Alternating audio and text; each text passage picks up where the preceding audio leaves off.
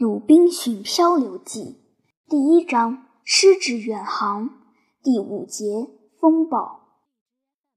我们的船的货运量约莫一百二十吨光景，船上有六门炮，十四个人。船长、他的小当差和我自己除外，没有大件的货物，装的尽是小玩意儿，譬如说桌料、玻璃小挂件。贝壳和稀奇古怪的小首饰，尤其是小玻璃、刀子、剪刀、短柄斧，诸如此类的东西。就在我登船的同一天，船就起航了，沿着我们自己的海岸线向北行驶，打算驶到约莫北纬十度或者十二度光景，全帆航行，直奔非洲海岸。看来这是当时他们习惯走的一条航线。天气很好，只是热得异乎寻常。我们一路沿着我们自己的海岸线行驶，直到我们将近圣奥古斯丁角的顶部的时候，在那儿向大海驶去，不再看到陆地。我们的航向似乎是在驶向费尔南多德诺罗尼亚岛。不过却是向东北偏北，把那些岛撇在东边。我们在这条航线上航行了约莫十二天光景，终于越过赤道。根据我们最近一次观测，我们是在北纬七度二十二分。这时候，在我们毫不知情的情况下，一阵猛烈的旋风，或者说飓风，向我们刮来。它开始的时候是刮东南风，后来转为西北风，最后变成东北风。这阵东北风的风力是那么排山倒海，势不可当。一共十二天，我们只能随风疾驶，一无所为。我们的船被刮得一路飞驶，只得听天由命，顺风而行，让它把我们带到任何地方。在这十二天里。我用不着说，我天天估计会被大海吞没。事实上，船上任何人也不指望还能保全生命。除了叫人恐怖的风暴以外，在这种痛苦的煎熬中，我们有一个人害上热病，送了命；还有一个人和那个小当差被风浪冲进大海。到了第十二天，风暴小一点了，船长尽可能的观测。发现船在约莫北纬十一度的地方，但是就经度来说，偏西了圣奥古斯丁角二十二度。所以他发现我们已经到了圭亚那海岸，或者巴西的北部，已经越过亚马逊河，在向奥里诺科河（通常叫做大河）的方向驶去。他开始同我商量，他应该走什么航线。因为船已经漏水，而且坏得很厉害，他要把船直航驶回巴西的海岸。我斩钉截铁地反对这个想法。我们一起仔细查看了美洲沿岸的海图，断定那一带没有人居住，所以没有可以求助的去处。我们要进入加勒比群岛那个圈子后，才能得到帮助。于是，我们决定向巴巴多斯岛开去。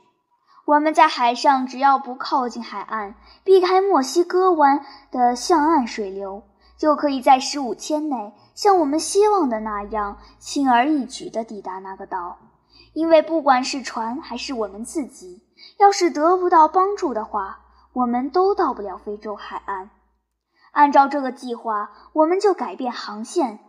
向西北偏西的方向开去，目的是要抵达那一座属于英国的岛屿。我希望在那儿得到援助，但是我们的航程受到了别的影响，未能完成。因为在北纬十二度十八分的地方，第二阵风暴袭击了我们，同样狂暴地把我们向西刮去，把我们刮得远离那条人类进行一切贸易的航线。即使我们全船的人的性命没有葬送在汪洋大海里，我们也都处在被野人吃掉的危险中。想要再回转我们自己的家乡，希望实在渺茫。我们现在苦难的煎熬中，风仍然刮得很凶。有一天一大清早，我们中间有个人喊叫起来：“陆地！”我们满怀希望的想看我们是在这个世界上的什么地方，谁知刚跑出仓房，船就一头撞在沙滩上，一下子不动了。海浪凶猛地打在船上，打得浪花四溅。吓得我们都估计自己马上要断送性命了，我们马上纷纷躲进隐蔽的角落，免得被海上打来的浪花和水墨溅湿。任何人要是没有类似的遭遇的话，是很难叙述或者想象人们处在这种境地中惊慌失措的情景。我们不知道在什么地方。或者说，不知道我们被刮到了什么陆地上，是一座岛呢，还是大陆呢？也不知道有没有人居住。风虽然比开始刮的时候小了一些，但是仍然很大。我们不敢指望这艘船能支撑好久，不被打成碎片，除非奇迹出现，风向马上转变。一句话，我们坐着，脸对着脸。随时都在等待死亡，所以人人都看来好像在准备到另一个世界去了。因为在这样的情况下，我们已经难以有所作为，或者可以说一无办法了。眼下可以安慰我们的是，而且可以说是我们所有的全部安慰是，事情并不像我们所预料的那样，船还没有破裂。而船长说，风开始小下去了。虽然我们认为风的确小了一些，然而船这样搁浅在沙滩上，陷得那么牢固，我们没法指望还能把它拖回海中。我们什么事都没法做，唯一的念头是尽可能地保全自己的性命。在刮风暴以前，我们有一艘艇子在船尾上。但是他先撞在舵上，艇身滑动了，接着他从大船上掉了下来，沉没了，或者被风刮到大海里去了，所以对他也不存希望了。我们还有另一艘艇子在船上，但是怎样把它弄到海里去呢？还是件未必办得成的事哩。然而没有时间去争论了。因为我们认为那艘船随时都会裂成碎片，而且有人对我们说，船确实已经开裂了。在这种危难的局面下，我们船上的大副用吊货索套吊住了那艘艇子，在其他人的帮助下，他们把它从船的一侧吊到海面上，然后我们十一个人一股脑登上艇子出发。把我们交给仁慈的上帝和波涛滚滚的大海。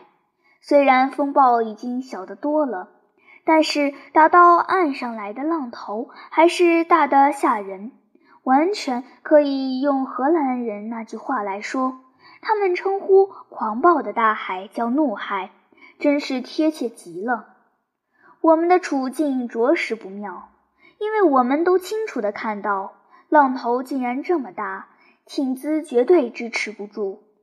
那么我们只得葬身海中，别无生路。要想张帆吧，我们没有帆，哪怕有，我们也使不得。所以，我们使劲划桨，向陆地驶去。不过，心情沉重，好像死囚犯在被押送法场似的。因为我们个个知道，艇子在更挨近陆地的时候。它会被撞在陆地上，变得四分五裂的浪头打得粉碎。然而，我们把自己的灵魂交给了上帝，风在把我们飞快地向陆地吹去，我们用自己的双手也尽可能快地向陆地划去，加速我们的毁灭。那片陆地是什么样？是岩石还是沙滩？是陡峭还是平坦？我们都不知道。我们的理性所能给我们的一星半点儿的唯一希望是：但愿我们碰巧可以进入一个海湾或者一个河口，在那儿凭着再好不过的运气，我们可以把艇子划进去。那儿有陆地可以挡风，也许水面上就平静了。但是没有这样的好事出现。当我们越来越靠近那片海岸的时候，那片陆地看起来比大海还可怕。我们滑了，更准确地说是被风吹着行驶了。据我们估计，约莫一里格半光景以后，一个像山那样高的巨浪汹涌打来，撞在我们的船尾上，直截了当的给了我们早在意料中的决定性的一击。一句话。这个巨浪的势头是那么猛，一下子打翻了我们的艇子，不但把我们都摔进海中，而且把人都分散。我们甚至来不及说一声“啊，上帝”，因为我们都一下子被海水淹没了。我在被海水淹没的一刹那，感到我的思想混乱极了，简直无法形容。因为虽然我游泳游得很好。然而，我无法从波浪中抽出身子来吸气，波浪一直撵着我，更准确地说是带着我向陆地飘了好长一程，势头才缓和下来，退回去把我留在一片几乎干的陆地上。但是我已经灌了许多水，差一点憋死。我总算缓过气来，脑子也算清醒。看到那片主要的陆地比我料想的要近，就站起身子，尽可能快地向那片陆地跑去，免得另一个浪头再打来把我卷回海去。